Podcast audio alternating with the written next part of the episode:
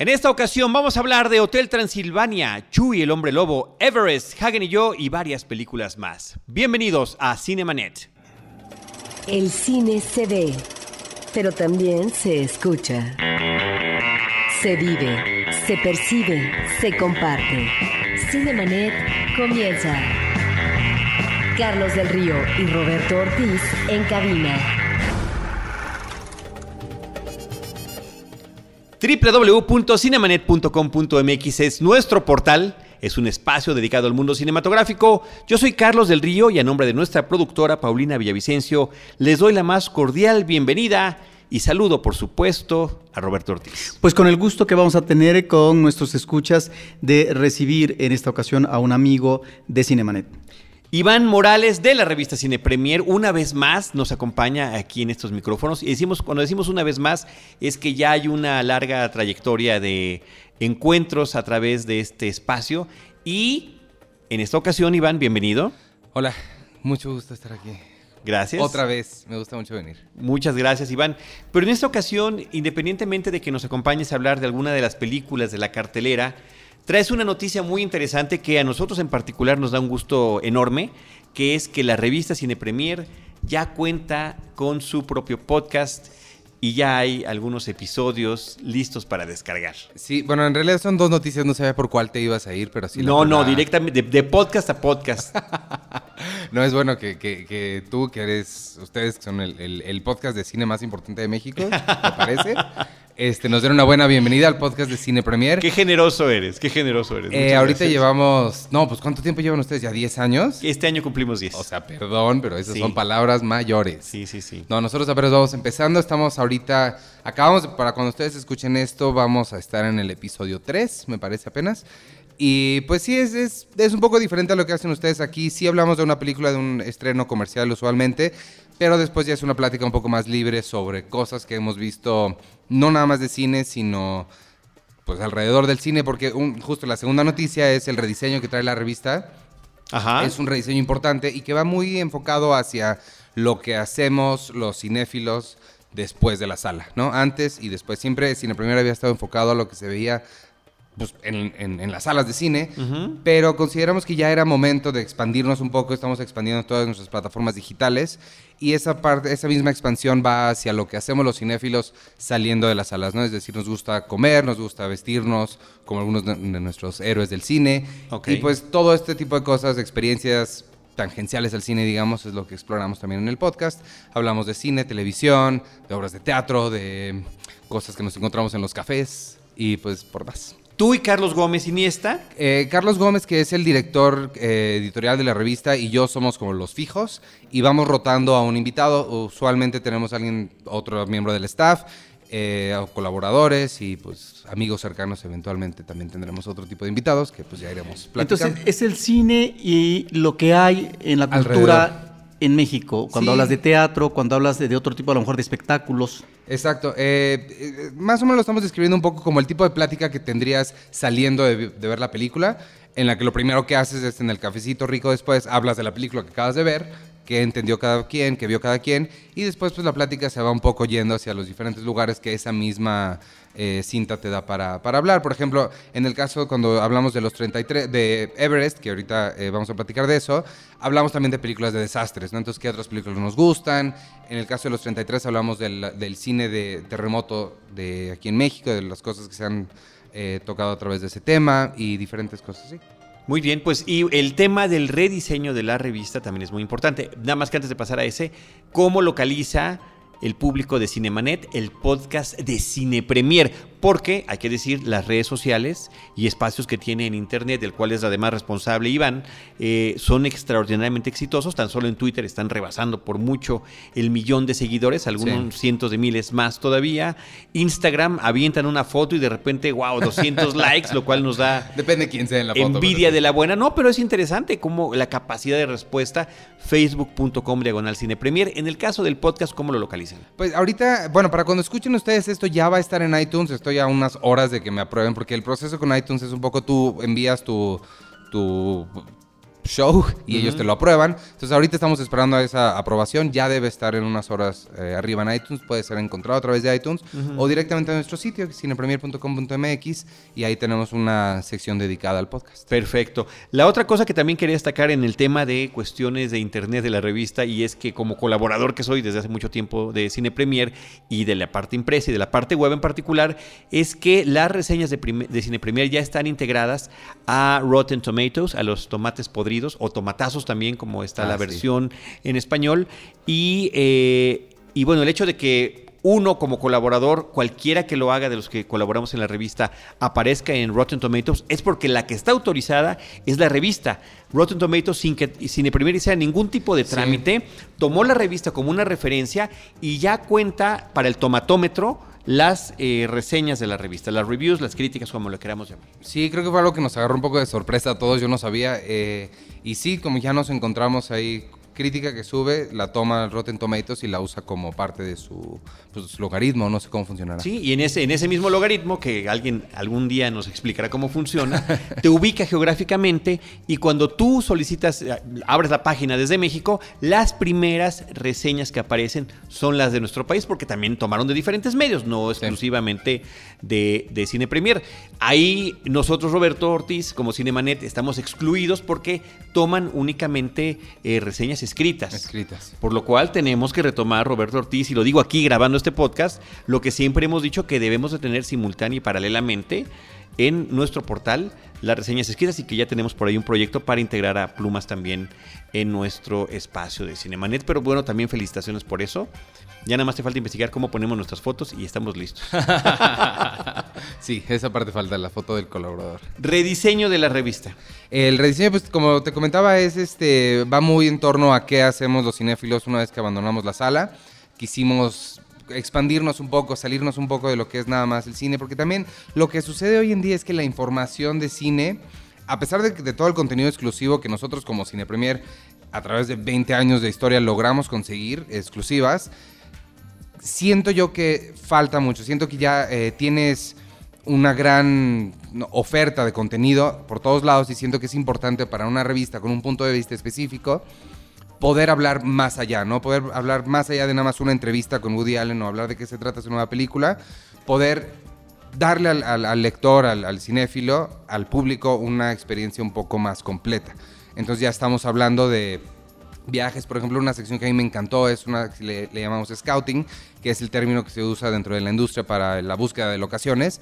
Y vamos a locaciones famosas, a ciudades donde se han hecho películas famosas y vamos a la locación, tomamos una foto de la locación y la contraponemos con la como se vio en la película. Entonces está bien bonito poder hacer ese recorrido y compartir esa misma experiencia que, digo, tú lo sabes muy bien, como colaborador te toca ir a lugares impresionantes. Y lo hacemos, y fíjate que de alguna manera eso sucede. Por Totalmente. Ejemplo, hace poco que me tocó justamente que ustedes me enviaran a, Pixar en San Francisco, pues yo llego y de las cosas que San Francisco es una ciudad cinematográfica, toda, ¿no? Toda.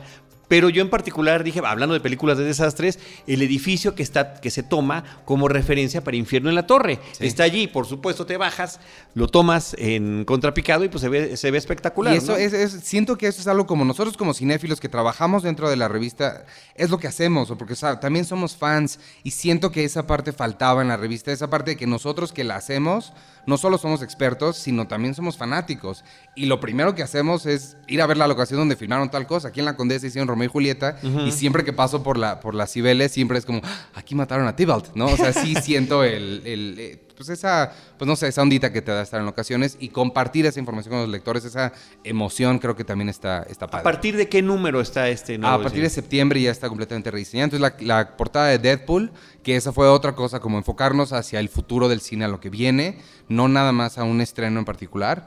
Eh, también fue parte de, la racionalización detrás del rediseño y ya fue la primera portada. Y que todo ha sido, no es una cosa espontánea que no, ahorita, es un proceso que ha vivido la revista.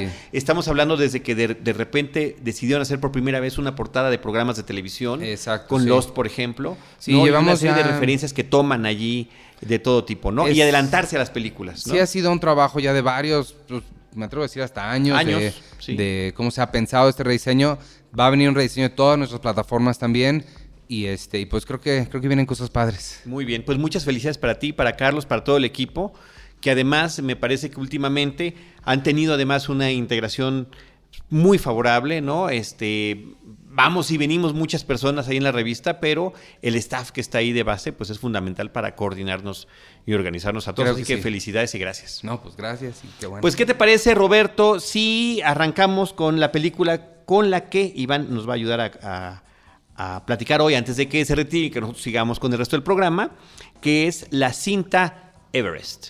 Que lamentablemente yo no vi. que lamentablemente Roberto Ortiz no vio.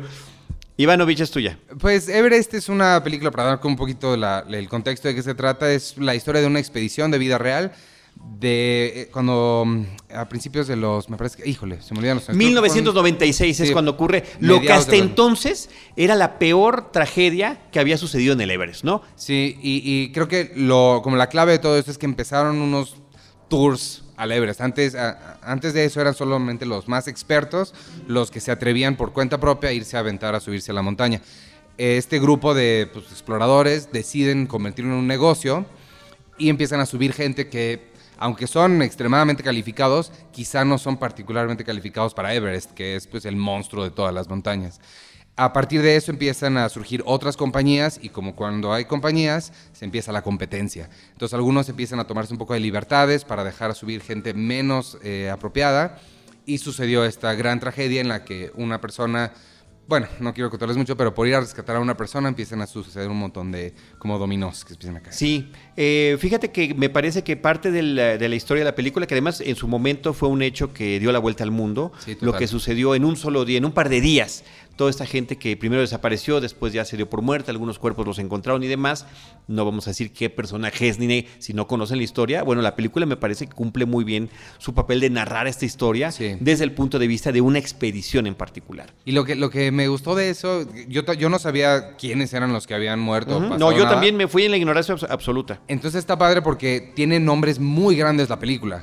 Y entonces eso te indica un poco quién puede sobrevivir o no y es totalmente engañoso. Y no O sea, necesariamente, sí. Exacto. Sí, es muy interesante. Eh, eh, decía yo, Iván, eh, sumándome a lo que estabas comentando, que parte de lo que critica la película es justamente ese asunto del gran tráfico que se genera, Sí. más de 10 expediciones en el mismo periodo de tiempo, porque también nos explican en la cinta que solamente una vez al año existen las condiciones para poder subir con cierto grado de seguridad Sí. y además, quién Y un- sabe, ¿no? Un solo camino. O sea, tampoco Un- es como que por un- donde quieras puedes Uno subir. o dos caminos, ¿no? La cara sur o la cara Sí. norte. Aquí hablan de la- lo que sucede en la cara sur del Everest.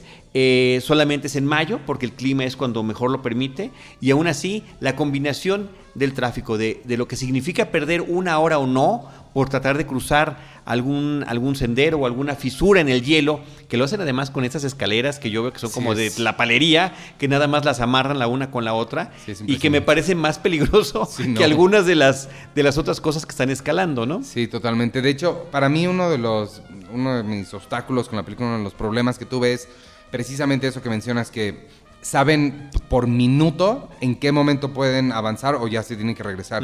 Entonces, el, el hecho de que sabiendo tan perfectamente la hora del día a la que pueden avanzar y que aún así decidan, se me hace para mí un gran problema para quedarme con los personajes, porque sí siento como que, ¡ay, mano, sabías Pero- que no podías pero- hacer eso! Pero es la humanidad misma. ¿no? Y así sucedió. Y además, cuando ves la película, dices, chin, es que le faltaba nada para llegar a. que por cierto, los que llegan a la cima, me parece que es verdaderamente anticlimático el Total, momento. ¿verdad? Sí. Anticlimático. Yo Estás también. en lo que se llama la cima del mundo, más de 8000 metros de altura. Y toda la aventura, los paisajes espectaculares del camino, Sí. los riscos, el hielo, las piedras, los puentes. Y la cima, Sí, pues es X. Y ni siquiera se ven esos grandes paisajes desde la cima como lo hubiéramos podido esperar, ¿no? Sí, total. Da ganas de decir, ya llegué, aquí estoy, tocas y te regresas, ¿no? eso es, sea, Vámonos. tal cual es eso. Eh, eh, Jason Clark me parece que es el, el personaje principal. Él interpreta a un hombre que se llama Rob Hall, Sí. que es un líder de una expedición. Jason Clark lo hemos visto en Terminator Genesis, en la última película del planeta de los simios. Y el resto eh, se integra como este grupo coral donde efectivamente decías hay grandes nombres, ¿no? Está este. Está Jake Gyllenhaal, está John Hawkes, está, bueno, están Karen Knightley y Robin Wright, que a mí también se me, ellas se me hicieron un poquito desperdiciadas porque como para qué contratas a Karen Knightley y a Robin Wright para tenerlas hablando por teléfono, se me hace un poco extraño, pero sí está lleno de, de nombres. Está Juliette, no, Juliette Binoche es en los 33. ¿de qué estoy Robin? Wright. Robin Wright, por ejemplo, Michael Kelly y Robin Wright, los dos que aparecen en, en- en esta serie de House of Cards. House of Cards. Ahí están. Eh, Emily Watson, Emily me parece que también claro. tiene un personaje importante. Josh Brolin, que también es uno de los principales. Es decir, cada uno de estos personajes está interpretado por actores que tienen una carrera muy importante, Sí. pero que además en estos papeles que tienen, vamos, Sam Worthington tiene un papel casi... Sam Worthington, ¿dónde casi- estaba Sam Worthington? casi, casi de esos que están ahí nada más de fondo. Al final de cuentas sí tiene un, un rol importante el personaje que interpreta, ¿no? Eh, yo creo que, que es interesante ver estas películas que, que siempre llaman la atención, que estén basadas en hechos de la vida real y que efectivamente nos demuestran una y otra vez que la realidad siempre superará a la Sí, ficción. total. Sí. Por más que queramos encontrar a través de la ficción literaria, cinematográfica, Sí. eh, pictórica, cosas impresionantes e increíbles, no deja de sorprender lo que puede suceder por una serie de decisiones, por una, mal, una mala suerte de alguna cuestión de, climatológica, ¿no? Y cómo en unas mismas semanas se estrena una película como Los 33, que habla también de un hecho real, hombres atrapados a cientos de metros bajo tierra, y ahorita coexiste en cartelera con estos eh, individuos, hombres y mujeres, que están luchando por su vida en la cima del mundo, ¿no? Sí, siento que es muy interesante ese paralelo. Creo que también es interesante lo, bueno, no sé a ustedes qué les pareció los 33, pero comparada con Everest sí se me hace considerablemente menos, Menor, menor, men- menor. ajá, menor log- menos lograda. Y creo que es interesante eso y creo que también nos lleva a una reflexión un poco, pues, no sé, interesante sobre la industria nacional y es que ¿por qué casi no rescatamos este tipo de historias en, en nuestro cine?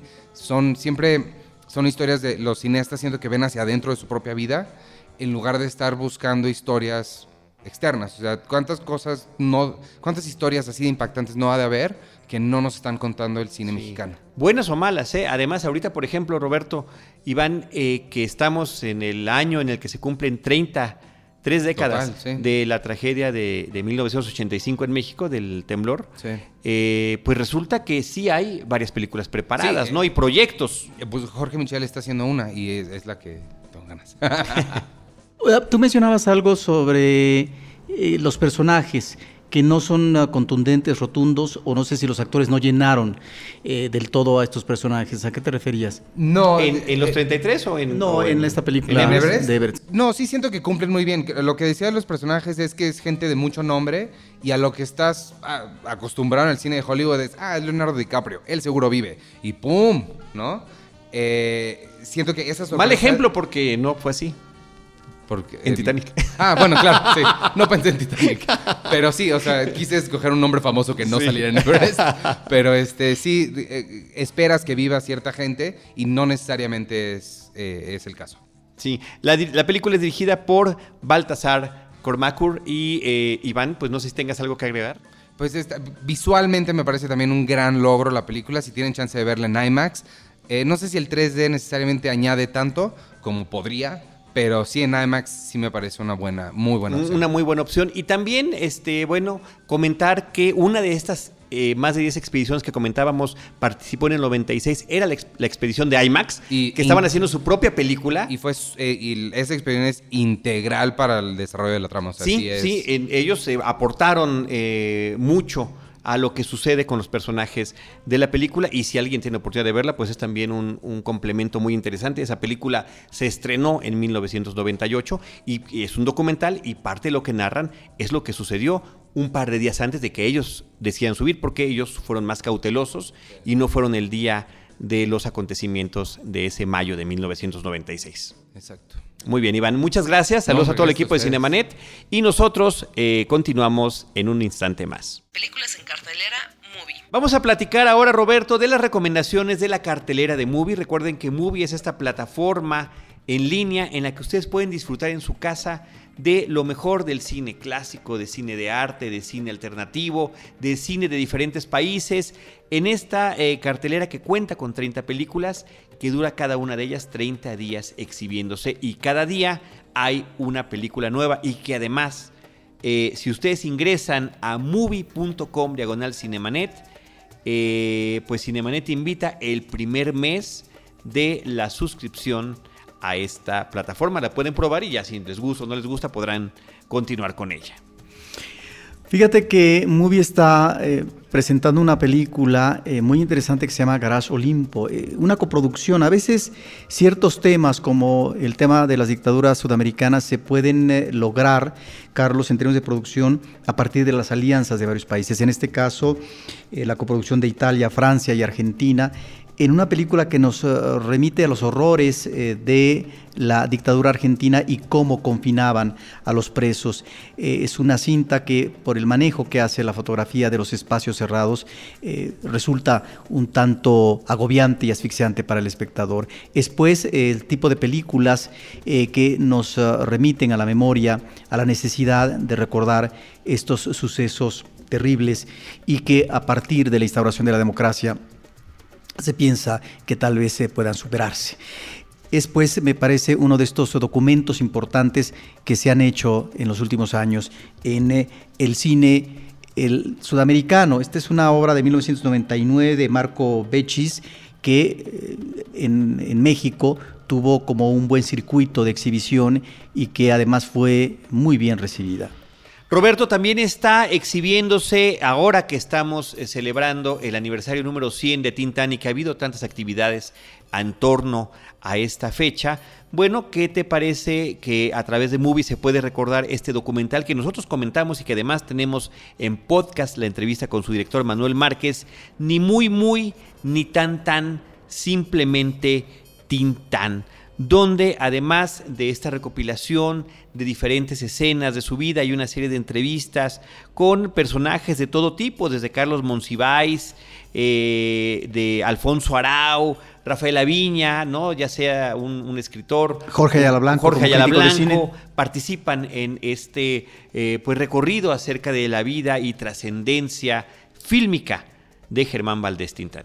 ¿Cuál es eh, el atractivo que tiene este documental, que reúne tal vez como ningún otro, Carlos, eh, toda una serie de imágenes que corresponden a escenas de eh, las películas que hizo Tintán y claro, algunos de los momentos más ocurrentes. De hecho, hay una escena que es muy atractiva para el público y que además se torna conmovedora porque eh, son los besos de Tintán con diferentes actrices, ¿no? Esta manera de abordar el beso con una chica, que es el juego, que es ah, un manejo un tanto lúdico y que finalmente lo vuelve realmente uno de los actores mexicanos, posiblemente el que besó a más ah, actrices convertidas en personajes de películas de ficción. Esa es una de las ventajas que tiene el documental porque reúne Claro, aquí la calidad es símbola, Carlos. Eh, materiales no solamente fílmicos, sino que también que provienen del video y que en ese sentido algunas imágenes eh, no están eh, ni con corrección, en este caso de color o restaurada como imagen, pero finalmente tiene este elemento, creo, que es muy llamativo para el público. Y que es un testimonio, Roberto, la verdad que muy especial y que ahora está disponible para todos ustedes a través de movie.com diagonal Cinemanet. Continuamos con esto. Películas en cartelera, movie. Roberto Ortiz, continuamos con la cartelera comercial. Está llegando a las salas cinematográficas de México y de muchos otros países. La película Hotel Transilvania 2 es esta cinta animada dirigida por Gendy Tartakovsky. Él es el mismo director de la película de, la primera parte de hace apenas tres años, del 2012. Eh, Gendy Tartakovsky es una persona eh, muy querida para muchos televidentes por las series que tenía en Cartoon Network. En particular, el laboratorio de Dexter a mí me parecía absolutamente genial. Y fíjate que ha hecho un trabajo muy interesante con esta eh, forma de retomar los monstruos clásicos del cine como Frankenstein, la momia, Drácula, el hombre lobo y traerlos al entorno contemporáneo, la forma en la que Drácula decide hacer este hotel exclusivamente para monstruos, que es de lo que trata la primera película, alejado de los hombres, de la humanidad, que tanto daño hicieron a su familia en el pasado, hasta que llega este intruso humano que de manera casual llega por allá. Me parece que este humor que funcionó muy bien en la primera parte continúa en esta segunda pero ya con otro, con otro, con otra perspectiva. que tiene que ver con la perspectiva de la familia. ¿Qué es lo que pasa cuando su hija Mavis tiene con este humano Jonathan un hijo? ¿Y qué va a ser de ese hijo? Ese hijo es un monstruo, es un humano, de acuerdo a la propia mitología de la película, no se puede saber hasta que el niño cumpla los cinco años y eh, dependiendo si tiene, como dicen en la película, retraso dental o no, se podrá saber si es un vampiro, que es lo que más quisiera el abuelo Drácula. A partir de ahí se genera una serie de situaciones eh, cómicas, algunas verdaderamente hilarantes, eh, donde el tema, Roberto, de la coexistencia, de la tolerancia, está permeando porque efectivamente hay esta discriminación entre razas, entre especies y entre eh, costumbres. Por otra parte, también es una especie de crítica muy simpática a la forma en la que se crían a cualquier tipo de niño hoy en día, cuando antes permitíamos que los niños corrieran, se golpearan, ahora todo es perfectamente cuidadoso, tienes que tener eh, cuidado con los contactos, eh, la forma en la que aprenden a brincar es de tal o cual manera, y eso trasladado a este universo eh, de monstruos resulta, resulta agradable. La película eh, se presenta en 3D, tuvimos la oportunidad de verla en 3D en la función de prensa.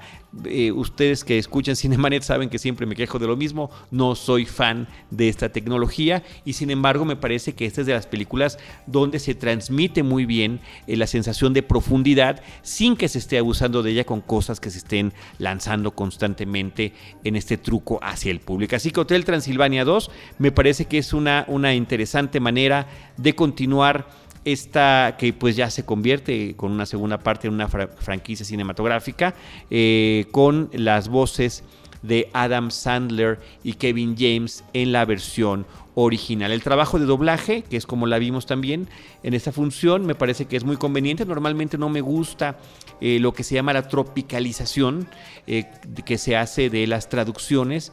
Eh, aquí se toman algunas libertades que resultan simpáticas, no las estropeo para el público, creo que no son de ninguna manera ofensivas y que al contrario sirven para para el disfrute de la cinta. rescato una frase de la película eh, uno de los, eh, el bisabuelo Vlad, el padre de Drácula, un vampiro milenario, no está del todo contento de la forma en la que ha crecido su hijo Drácula y en la forma en la que tolera y coexiste con los humanos, ¿no? Y le dice, pasaste de ser el príncipe de la oscuridad al rey del room service. Creo que eso nos da una idea del tono en el que se maneja esta película, Hotel Transilvania 2, eh, dirigida por Gendy Tartakovsky. Roberto Ortiz, eh, tuvimos hace poco la oportunidad de platicar con Eva Aridgis, ella es la directora de un documental que se llama Chuy, el hombre lobo, una película que trata sobre una familia con un problema de salud, una enfermedad un síndrome que se llama hipertricosis es una enfermedad rarísima que afecta a medio centenar de personas en el mundo. De casos registrados de hipertricosis son apenas 50, nos platicaba ella. Es este vello excesivo en el rostro y en algunas partes del cuerpo, pero principalmente en el rostro, independientemente de ser hombre o mujer, una familia de Zacatecas y la historia se toma a partir del punto de vista de uno de sus miembros, que es Chuy, que vive en el Estado de México, su paso por un circo, eh, y, otras actividades laborales, su familia, su relación familiar, eh, pero sobre todo, Roberto, el tema de la discriminación y burla por su condición. Personas como tú se preguntan por qué no se introdujo el elemento de la opinión científica sobre este tipo de enfermedad. En una familia, una familia grande en México, que mm, con antecedentes eh, de varias generaciones atrás tienen este problema. De tal manera que lo que podemos observar en el documental, Carlos, es que la directora se interesa más por rastrear a partir de un personaje central, que es el personaje de Chuy, ubicar también a otros miembros de la familia y entrevistarlos, que lo mismo es un niño, que un adolescente, que una mujer velluda, etc esta familia de Chuy que se vuelve cada vez más extensa para la directora de acuerdo a la entrevista que está teniendo con Chuy y que le permite por un lapso de un año y medio, dos años, poder ir también a otros miembros de la familia con este problema eh, para entrevistarlos y ubicar su realidad. Y efectivamente en esta realidad eh, un elemento central está esta forma eh, como la sociedad y en el ámbito inmediato del pueblo donde viven hay una discriminación. Y el otro problema que me parece que está ahí siempre presente es la gran dificultad para que ellos puedan tener un ah, vínculo laboral favorable. Y que si bien es cierto eh, está de por medio el circo, el circo funciona de una manera que puede ser gratificante eh, desde el punto de vista económico solo temporalmente y después tienen que apelar a trabajos de una baja remuneración y trabajos que finalmente no son permanentes, sino que son precisamente por esta mirada y este trato discriminatorio también en lo laboral, pues tienen que ser trabajos eh, momentáneos, eh, pasajeros. Está ese tipo de discriminación en lo laboral, pero también uno va observando en este documental esta situación de gran vulnerabilidad que se da en varios personajes en el ámbito de la intimidad, de lo amoroso, de lo familiar. Es una película con, eh, personajes complejos, es una situación que es difícil de imaginar, lo podemos ver en la sala cinematográfica durante una hora y media, pero efectivamente todo lo que significa vivir con esta condición, que además no permite continuidad en el trabajo, continuidad en la escuela, eh, del ascenso social ni hablamos, porque es tal la burla, las ofensas, la discriminación que existe desde niveles escolares que prefieren dejar de estudiar y la única posibilidad inmediata de cualquier tipo de trabajo es el circo que has mencionado, que no significa otra cosa más que la explotación de su condición. Sí, y hay algo que a mí me llama mucho la atención, que lo va uno viendo, eh, constatando, en varios personajes femeninos. Es eh, la discriminación también de género, es ah, el abuso por parte de ciertos hombres en una relación efímera que tienen o que han tenido con varias mujeres, que estas mujeres con este síndrome quedan embarazadas, pero inmediatamente eh, van a ser ah, abandonadas. Eh, por este hombre que se vinculó con ellas aparentemente para un noviazgo, para poder tener una relación sino marital de pareja, pues finalmente no es así. Por eso eh, también observamos una constante que es la ausencia de la figura paterna, donde finalmente ahí están los hijos, eh, menores o adolescentes o ya adultos como Chuy, pero en realidad la familia es eh, una familia en donde quienes conducen, quienes atienden, quienes sobrellevan la situación, pues es la mujer.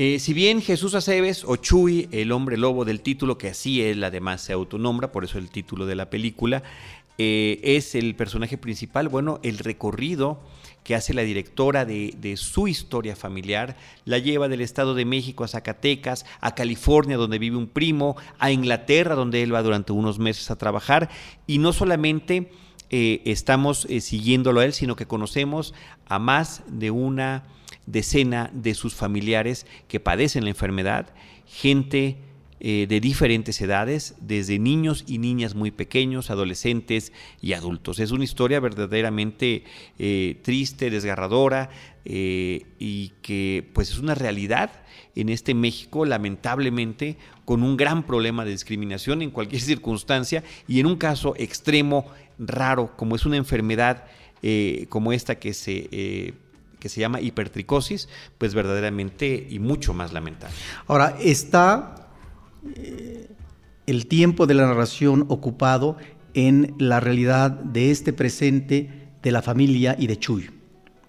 Pero también hay eh, una mirada al pasado a través de un especialista que nos remite a casos específicos eh, de personajes sobre todo del siglo XIX o principios del siglo XX, que también fueron espectáculo de feria, en este caso de circo, fueron presentados como fenómenos, y cuál fue su sino triste eh, al final de sus existencias, porque finalmente eh, se partía de la explotación en ese trabajo que era el espectáculo del circo. Entonces, esa parte me parece muy interesante porque ya estamos viendo en este correlato histórico esta discriminación que se da a partir en el ámbito de lo laboral en presentarlos como monstruos en el espectáculo de feria.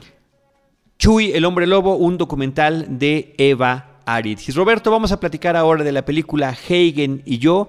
Feher Isten es el título original de la película dirigida y escrita por Cornel Mundruxo y que es una coproducción de Hungría, Alemania y Suecia.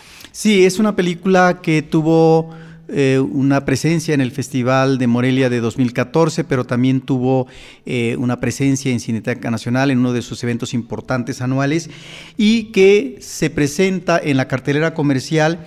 Y la premisa es interesante, es, una película de ficción en donde hay una ley que se establece eh, como un impuesto para los perros de raza mestiza y esto lo que genera es eh, una inmediata acumulación, las perreras eh, públicas se llenan eh, y por lo tanto los perros que tenían una atención por parte de las familias van a ser abandonados, de tal manera que hay aquí uno de los personajes centrales, que es una chica de 13 años aproximadamente, que tiene su propio perro y que trata de defenderlo, trata de que finalmente el perro no eh, le den un maltrato, pero se impone la voluntad del padre, en donde finalmente el destino eh, de este perro que ella tanto quiere, pues va a ser la perrera. Y en esa perrera es donde eh, va a ingresar este canino y comienza una rebelión por parte de los perros en contra de los seres humanos, que en la inmediatez física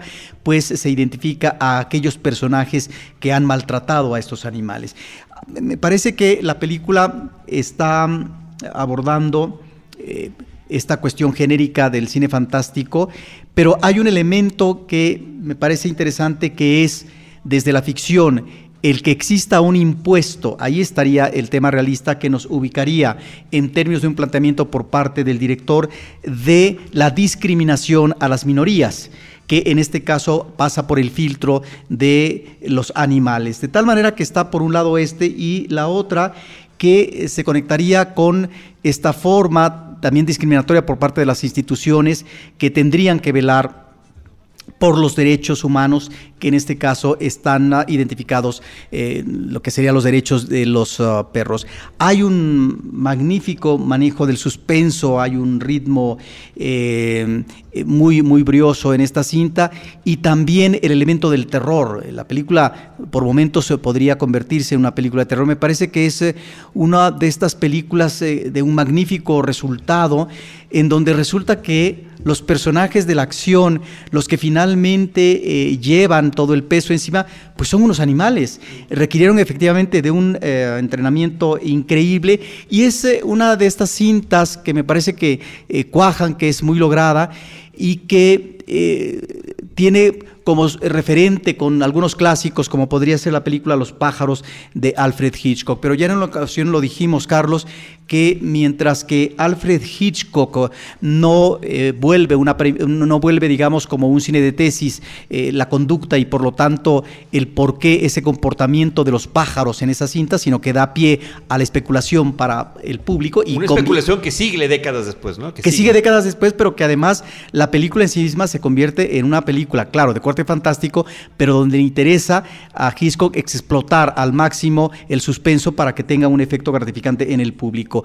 Está ahí ese referente y me parece que en el caso de una película como la que ahorita estamos comentando, tiene que ver más con un vínculo de lo que sucede en el mundo contemporáneo con la discriminación de las minorías. Pues ahí está la película Hagen y yo, eh, que continúa en cartelera. Roberto, vamos ahora a platicar de la cinta Maze Runner, The Scorch Trials o Maze Runner Prueba de Fuego, que es como se llama en nuestro país. Es la secuela de Maze Runner, que se llamó en México Correr o Morir. Esta historia de la primera película de un grupo de adolescentes que están encerrados en este extraño y letal laberinto hasta que eh, algunos sobrevivientes logran salir y ser aparentemente rescatados. Lo comento porque la película ya tiene un par de años y porque esta segunda parte justamente inicia allí, a partir del traslado de estos eh, muchachos del laberinto eh, en el que habían sido, estado encerrados como si fueran ratas de laboratorio, a unas nuevas instalaciones. A partir de esa llegada, Roberto, si bien el laberinto como tal, como el experimento de la primera película desaparece, es el tema de toda esta película, porque hay una serie de laberintos por los que tendrán que atravesar los personajes. Primero los laberintos psicológicos de lo que realmente les está sucediendo, los engaños por parte de las personas que aparentemente pueden estar o no ayudándolos, el traslado físico a través de una ciudad eh, eh, destruida, estamos en un futuro postapocalíptico donde quedan muy pocos sobrevivientes humanos, donde además hay una especie de enfermedad que se propaga y que a, los que son infectados la afectación es como si fueran zombies, zombies rápidos, veloces y agresivos eh, contra los seres vivientes. Entonces, esta aventura continúa en una especie, fíjate Roberto, que el ritmo que tiene la cinta es tan episódico, que a mí me hubiera funcionado mejor como miniserie que como película. Es decir, cada una de las aventuras que tiene, de repente llega un momento de pausa, e, existe el traslado físico, conocen a más personajes y me parece que hubiera funcionado lo digo yo como espectador, que me encantan además las series y las miniseries, como una miniserie en este caso. Recordemos además que esta es una película intermedia, es el segundo de los libros, eh, la continuación que ya avisaron y ya anunciaron que será dividida en dos partes, pues es el desenlace. Entonces un poco, eh, digamos, que tampoco tiene un clímax muy en especial. Eh, continúan en esta cinta como protagónicos Dylan O'Brien, como Thomas, Ki Hong Lee como Miño y esta niña muy atractiva, Keya Scodelario como Teresa. Pero además en el reparto existe gente tan eh, interesante, aunque muy breve su participación. Recordemos que los jóvenes son los buenos, los adultos son los que se oponen y que pueden significar una, un... Eh, un obstáculo para su desarrollo y demás, principalmente interpretados por Patricia Clarkson en el papel de Ava en esta cinta se integra Lily Taylor, Barry Pepper y, eh, y, Giancarlo Espósito, que a los que son fans de la televisión lo podrán recordar como un personaje muy importante, el líder de los pollos hermanos en Breaking Bad, o como el espejo en esta serie de Once Upon a Time. Giancarlo Espósito tiene un personaje interesante en esta película. Esta cinta corresponde a toda esta, eh, pues digamos, epidemia de historias para adolescentes eh, literarias que son trasladadas al cine, como Los Juegos del Hambre o Divergente. Creo que queda en un nivel intermedio, no llega a ser eh, tan interesante como puede ser Los Juegos del Hambre, pero tampoco llega a Divergente u otras eh, películas que realmente ni siquiera han podido tener continuación. Así que ahí está para los fans de esta saga literaria, Maze Runner, Prueba de Fuego. Roberto también continúa en cartelera una sorpresa interesante que es la película que en México se llama El Regalo, la traducción es literal. The Gift, una película escrita y dirigida por Joe Edgerton. Que también es eh, uno de los tres actores principales de la cinta. Aquí hay un buen manejo de repertorio actoral. ¿Y a qué nos remite en la ficción este trío? Es, eh, por un lado, eh, una pareja, digamos, exitosa de jóvenes que están casados y que cambian de lugar para eh, poder él tener un mejor futuro laboral, va a trabajar para una compañía eh, que esto le va a permitir tener un magnífico ingreso. Y eh, tienen un problema por resolver que es un niño que se perdió en el camino cuando la chica se embarazó, llegan a este nuevo lugar y repentinamente, como había sido un lugar de estudios en la época infantil por parte del esposo, pues hay un reencuentro con un compañero de la escuela en la época infantil y este excompañero pues ahora los visita a su casa y se vuelve algo incómodo para eh, la pareja matrimonial porque finalmente eh, no lo consideran propiamente un amigo, pero está esta insistencia por parte de este tercero en discordia que está de manera constante poniendo regalos envueltos eh, en lo que es la entrada de la casa afuera de la puerta, de tal manera que eh, se van develando ciertos elementos del pasado que vivió el esposo, y ahí es donde me parece que la película funciona muy bien. No solamente hay un manejo eh, muy eh, convincente del suspenso, hay también un manejo muy convincente de la cámara.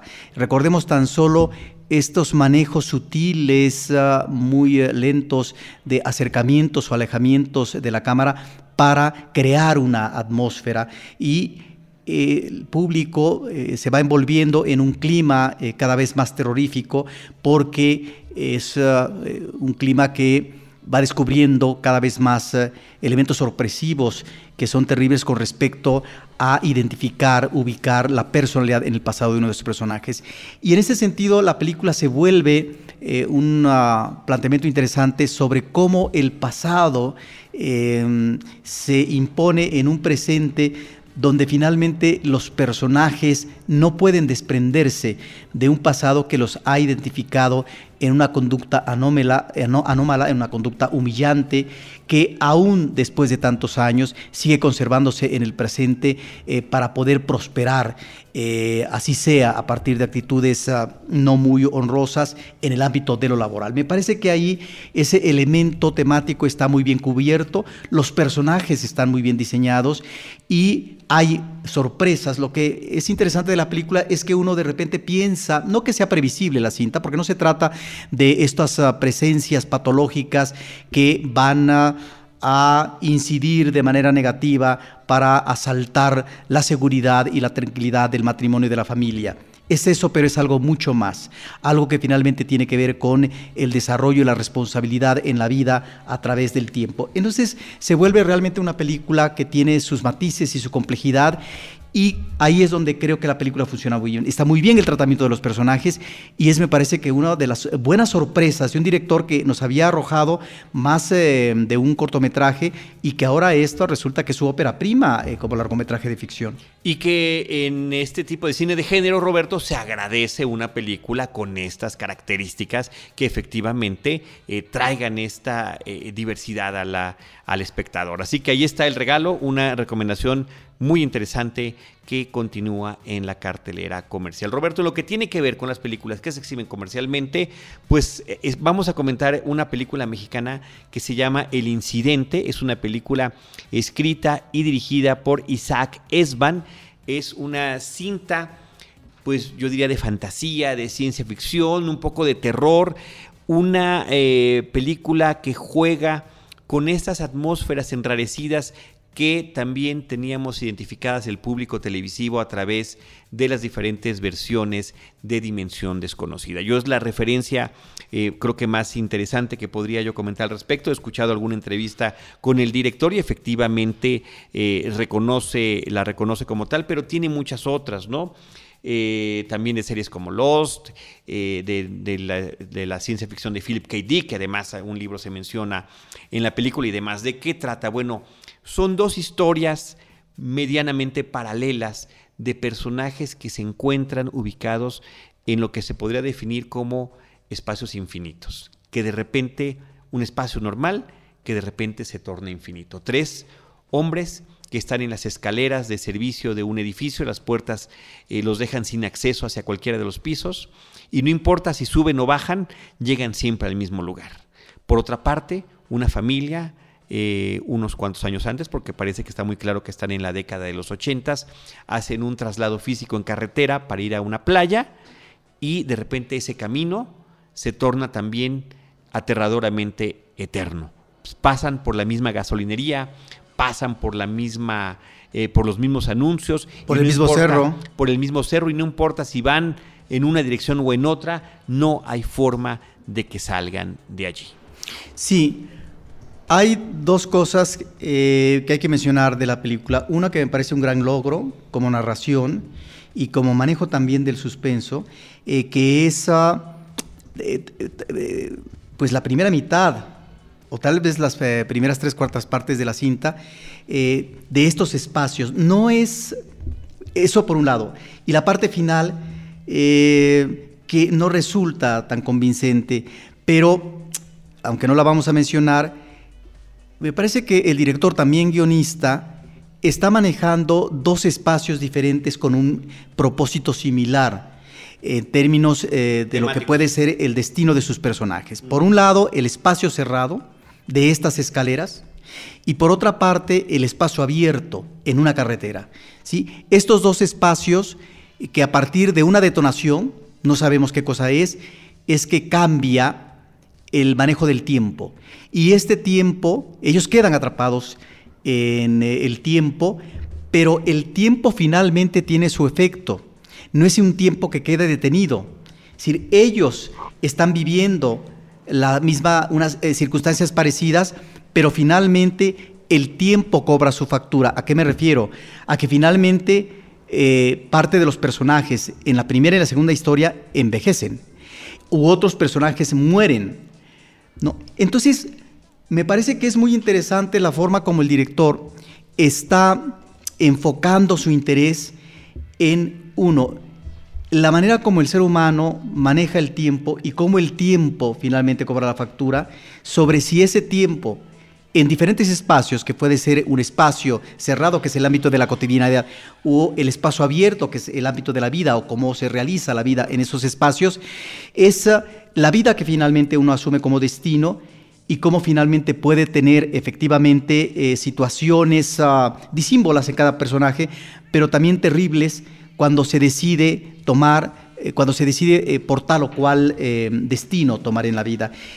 Eso me parece muy interesante. El problema que yo veo en la película, o no tanto problema, sino que finalmente ese, esa parte ya un tanto apresurada en el final de la cinta, en donde inclusive narrativamente se vuelve excesiva en eh, la narración eh, que se da, una narración en off, eh, y que se percibe más como una especulación de tipo filosófico, con respecto al devenir de la existencia humana. O, una sobreexplicación también. O una sobreexplicación, y en ese sentido la película se satura. Sí, pero independientemente de ese desenlace, Roberto, que, en el que podemos estar más o menos de acuerdo o satisfechos como espectadores, yo de verdad que agradezco el esfuerzo, la intención, el atrevimiento de incursionar con este tipo de cine en el ámbito nacional que realmente es rarísimo que se deje de ver. Y sobre todo cuando efectivamente tiene una eh, serie de elementos narrativos, de diseño de arte, de actuación diría que yo es un poco dispareja, sería también una de las situaciones que yo tendría que comentar acerca de la película, pero que a final de cuentas nos permite vivir de repente en lo que parecen ser años y de repente décadas este infierno que están viviendo los personajes.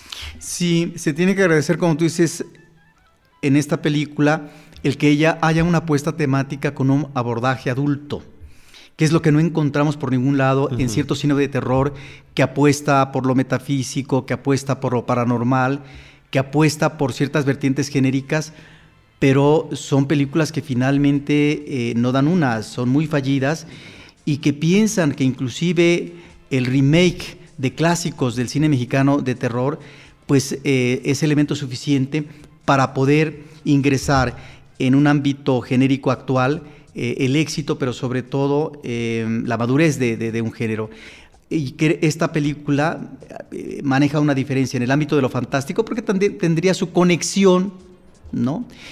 no sé si tangencial con la ciencia ficción, ¿no? Pero sí hay un tratamiento diferente a otras películas que hemos visto y en ese sentido me parece que la apuesta es significativa en el ámbito contemporáneo del cine nacional. Sí, y, bueno, y no solamente con el tema de la ciencia ficción o la fantasía, el, filosófico también, o sea, no es difícil eh, hacer la conexión con eh, la obra Puerta Cerrada de Jean-Paul Sartre, ¿no? De este existencialismo donde, como decían al final de la obra, el infierno son los otros. Esta, este, esta situación temática que además vuelvo, regreso yo, por supuesto, a Dimensión Desconocida. Se retoma en uno de los episodios, ¿no? Cinco personajes en busca de una salida, eh, un soldado, una bailarina eh, y otros más que están en un, en un espacio oscuro, están eh, sin salida, no saben, ellos no saben quiénes son, está en una especie de cilindro y resulta que es un bote donde se avientan juguetes viejos, ¿no? Ellos son juguetes viejos. O también una obra de, teatro italiano que se llama Seis personajes en busca de un autor, ¿no? Pero al final todas se conectan con eh, Sartre y tienen diferentes vertientes en el teatro, en la literatura, en la televisión. El Cubo, por ejemplo, esta película canadiense donde también está sucediendo algo similar con estos personajes, ¿no? Eh, cada quien le dará su tratamiento distinto, sus distintas connotaciones, y yo, de verdad, Roberto, que aunque no la considero una película del todo redondo, creo que logra crear las atmósferas suficientes como para aplaudir este esfuerzo.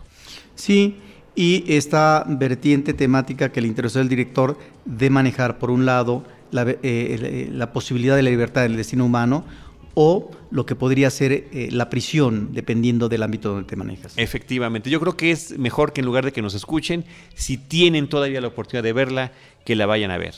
El incidente. Roberto, concluimos este episodio con algunas recomendaciones de la cartelera alternativa.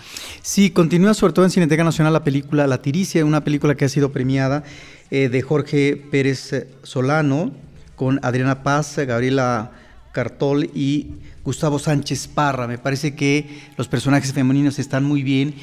Y eh, en principio llama la atención el manejo escenográfico, que es el paisaje de cactus eh, desértico, en donde va a mostrar situaciones eh, difíciles, hirientes por parte sobre todo de personajes femeninos. Son dos destinos de mujeres que encontramos con dos actitudes diferentes ante su circunstancia y ante la salida que finalmente dan ante el problema que se genera en su relación con los hombres, de tal manera que encontramos efectivamente situaciones adversas en donde está presente, por un lado, la precariedad económica de los personajes y también esta ausencia eh, de una satisfacción emocional o amorosa eh, que tiene que ver también con los hijos, que tiene que ver con la ausencia de los hombres o el abuso de los hombres eh, hacia las mujeres, de tal manera que en estos dos destinos que se van ubicando paralelamente con dos eh, decisiones o dos eh, formas de abordar la dificultad ante la vida,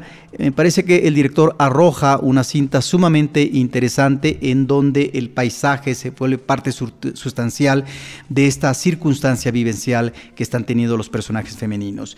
Y por otra parte ya está en la parte final, en, algunos... Ah, eh, circuitos eh, de la Ciudad de México, pero el público tiene que checar porque no solamente está en México, sino que también, eh, además del circuito metropolitano, está en eh, varias partes del país. El Tour de Cine Francés, en su edición número 17, menciona ahorita nada más dos películas, una que me parece extraordinaria, que es Margarit, una cinta de 2015 de Javier Giannoli, que está inspirada en un personaje real, que tuvo presencia en los años 30 o 40 del siglo pasado, que era una soprano de nombre eh, Florence Foster eh, Jenkins, y hace el director una película de ficción con un personaje que efectivamente le gusta la ópera, además pertenece a estas fundaciones, como ella es una mujer muy rica que inclusive ha sido capaz de comprar el título de nobleza de su actual esposo, etcétera.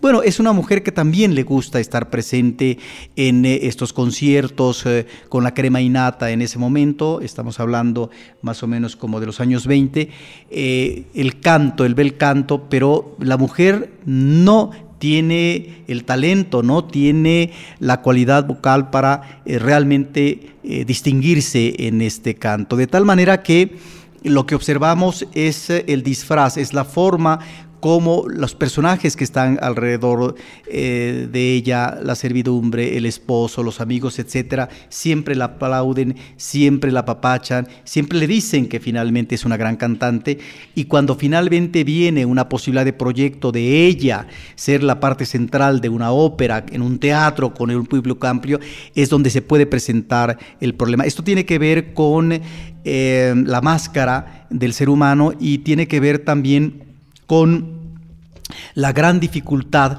para poder eh, quitarse la máscara y poder este personaje enfrentarse a una realidad porque la realidad es más dura y puede, digamos, incidir de una manera tan negativa que esto lo puede llevar tal vez hasta el desequilibrio mental. Es realmente una película formidable. Y luego está una película de uno de los directores consentidos del Tour de Cine francés, que es François Ozon, Una nueva amiga. Me parece que es una película de una gran ligereza, pero que a final de cuentas ahí está esta vena temática por parte de Ozon que tiene que ver con la diversidad sexual, la apuesta por otras posibilidades en términos de realización, sino en la pareja humana en las relaciones de otro tipo, no solamente como relaciones en este caso de posibilidad lésbica o del manejo del eh, travestismo, sino también en cuanto a la forma de poder eh, enfrentar o poder conciliar la relación con los hijos. Me parece que es una película sumamente interesante en ese sentido, que es más el final eh, lo que resulta de gratificante que el desarrollo como tal de la cinta, que me parece que es eh, un tanto em, peca el director de esta ligereza, que también la maneja en otras cintas, pero que ahí está firme en estas convicciones y en estos manejos temáticos que él maneja. Roberto Ortiz, eh, digo, hablando del Tour de Cine Francés, por ahí tenemos otro podcast que ya está por salir eh, relacionado con todas y cada una de las siete películas que componen esta exhibición y de su exhibición durante un par de meses en todo el territorio nacional. En esta ocasión está abarcando toda la República Mexicana. Hay que checar en qué ciudades es. Eso lo pueden hacer a través de la página Sala de Arte Cine. Ahí aparece eh, cada una de las series y los horarios de las películas. También pueden consultar lo que pasa en Cineteca Nacional en www.cinetecanacional.net, donde además eh, estaba la exhibición de la tiricia que ya mencionaste, pero yo quiero nada más recordarle al público que esta semana se anunció que la tiricia fue escogida por la Academia de Artes y Ciencias Cinematográficas de México para representarnos por los premios Goya, es decir, es la película que México nomina, ya dependerá de eh, los premios Goya, si queda o no entre las finalistas con nominación, pero por lo pronto la tiricia es la que va por nuestro país para los premios Goya. Rápidamente, hay un proyecto de programación por parte de Cineteca Nacional. El público eh, podrá escuchar eh, próximamente una breve entrevista que se le hizo a Nelson Carro, el director de programación y difusión de Cineteca Nacional. Y este proyecto se llama Talento Emergente. Existen dos uh, programas importantes anuales por parte de Cineteca, que es la muestra internacional, que es el foro. Esto de talento emergente tiene que ver con eh, este mundo eh, tan amplio que existe actualmente y sobre todo con la tecnología digital, de toda una serie de directores eh, jóvenes o no tan jóvenes que ahí están en la pasarela y de los cuales se sabe muy poco porque finalmente no hay una incursión favorable de ellos en el ámbito de lo comercial, de la exhibición y la distribución, de tal manera que el talento emergente se remite a estos uh, directores eh, desconocidos, pero que ya están de alguna manera intentando participar en festivales o abriéndose campo en la distribución. Menciono nada más dos películas que eh, pude ver, una que me parece sumamente interesante, que es uh, la, la, Conspiración del Silencio, una película alemana de Giulio Ricciarelli, que es uh, una película basada en hechos reales, eh, si bien aquí el personaje principal es un fiscal, es un fiscal de Frankfurt, eh, que va a hacer una investigación a fines de los 50 para tratar de llevar un proceso judicial en contra de los eh, integrantes de la SS que participaron en Auschwitz. Bueno, pues resulta que en la realidad histórica no fue un fiscal, sino fueron tres fiscales los que se llevan a cuestas eh, este trabajo y esta investigación para poder llevar al eh, banquillo de los acusados a estos personajes que finalmente causaron, en el caso específico de Auschwitz, pues uh, ni más eh, ni menos que más de un millón de personas exterminadas, de las cuales mucho menos de 300 mil fueron los sobrevivientes. De tal manera que esta realidad que una vez que termina la Segunda Guerra Mundial no se quiere hablar de ella porque se considera que el, juicio de Nuremberg ya ha cerrado el caso. Bueno, pues resulta que esta investigación lleva a esta confrontación, pero esta necesidad también por parte eh, de la sociedad a través del sistema de justicia de encontrar a los verdaderos culpables y finalmente llevarlos a juicio. De tal manera que a fines de los 50, no solamente un problema de información, sino también eh, de desmemoria histórica por parte de la sociedad, pues que trata de olvidar esta situación del horror y de las complicidades porque finalmente eh, buena parte de la sociedad eh, manejó esta ideología nazista. Me parece que es en ese sentido una película que arroja datos interesantes eh, de este manejo y de este proceso que se hizo. Y finalmente mencionaría, Carlos, una película también de 2014 austriaca, de Dulces Sueños, Mamá, que me parece extraordinaria. Una de las directoras, pues ni más ni menos ha sido guionista de Ulrich Seidel, que es uno de los directores que han trabajado en eh, los ciclos de la Cineteca Nacional. Me parece que es una película sumamente sorprendente con respecto respecto a las relaciones difíciles que se establecen y de gran complejidad entre los padres, en este caso una madre que ha tenido un accidente con eh, dos de sus hijos, y cómo la situación se revierte de un principio de dominio y de manipulación por parte de la madre a lo que va a ser a final de cuentas una especie de revanche por parte de los hijos con respecto a esta madre que tiene una presencia autoritaria. Es una película que apela a eh, la profundidad psicológica y una cosa que por supuesto no vamos a decir, pero que finalmente enriquece y vuelve una película sumamente atractiva, atractiva en el ámbito de lo que es la psicología de los personajes. Roberto Ortiz, pues con eso llegamos al final de este episodio. Eh, si queda alguien por ahí todavía escuchando, muchas gracias por haber llegado a este episodio de casi una hora de duración. Todos en el equipo de Cinemanet, desde las instalaciones de Anchor Sound, se los agradecemos.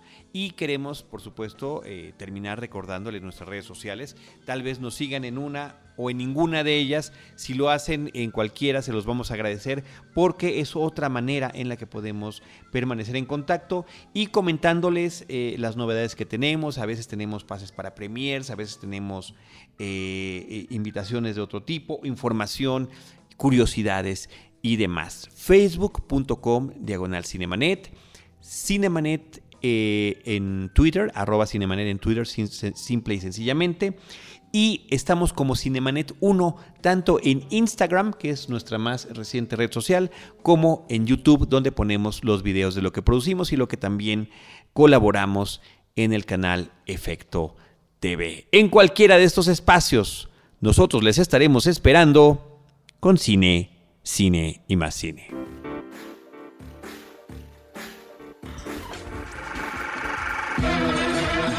Cinemanet termina por hoy.